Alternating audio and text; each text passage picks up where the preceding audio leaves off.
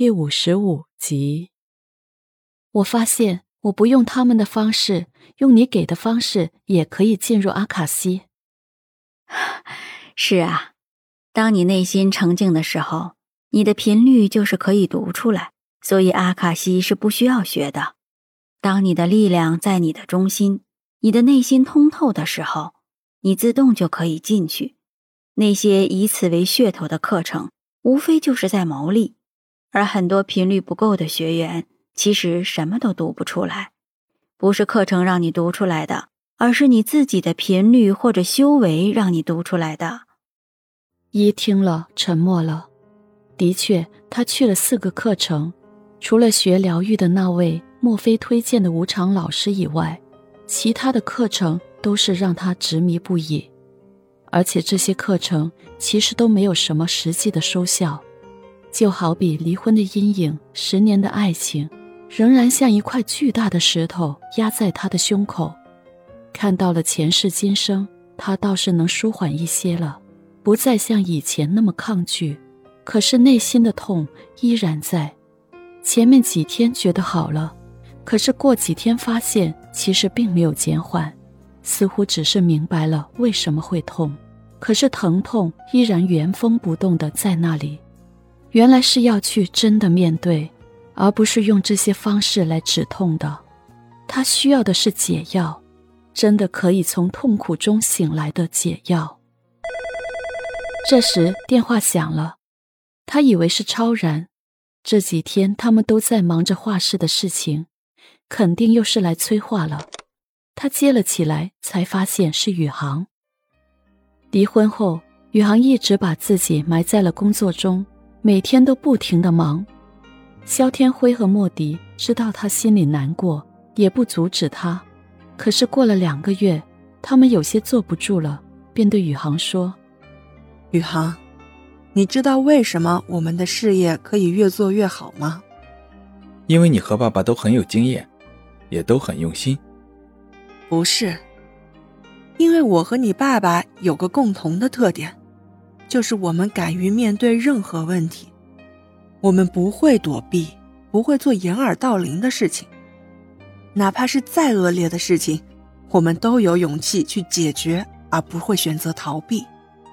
莫迪说道：“莫姨，你想告诉我什么，你就直接说吧。”宇航，你放不下过去，就去争取。如果你无法争取，就要面对现实，而不是每天逃避。我就是不知道要怎么面对，我放不下，有没有勇气面对？那就让自己积蓄力量和勇气，一点一点面对。宇航忙碌了一些天，渐渐的开始思考，怎么样去面对。依依，好久没给你打电话了，我想了很久，可是我还是想打给你。我想告诉你，我们不需要回去了，过去的就让它过去吧。可是我愿意去创造我们的未来。后天是你的生日，我想请你一起吃顿饭。谢谢你，不过我妈妈已经给我准备了好几天了，我们会在家里吃饭。一自从听了墨菲的话，要去面对，而他一直以来的逃避就是宇航，他相信墨菲。便想给自己一个机会去勇敢面对。那我后天把给你准备的生日礼物送给你。果然，后天下午，宇航就来敲门了。依依还在画室里画画。宇航来了。玉彤有点紧张，她怕依依有什么反应。每次一说到宇航，她的心就提了起来。我来给依依送生日礼物，我电话里已经和她说过了。宇航马上解释：“哈哈，快进来吧，刚好我们也快要吃饭了，你留下来一起吃饭吧。”潘永义说道。宇航拿着的貌似一幅画，不过被纸蒙着，他们也看不到究竟画的是啥。依依，宇航来啦！我给他送过去吧。也好，你去吧，他在画室呢。依依一早就知道他来了。但还是有点不敢相见，便坐在画室里装作在画画。宇航提着画走了进来。你来了，你气色很好，还胖了一些。宇航观察的很仔细。嗯，在家里，妈妈总会做些我爱吃的。你好像是瘦了。依依也一样观察着他。最近公司的事情多，总出差，所以就有些累。宇航有些黯然。生日快乐，这是我给你的生日礼物。宇航将手里的画挂在了一个画板上，然后揭开了蒙着的那张纸。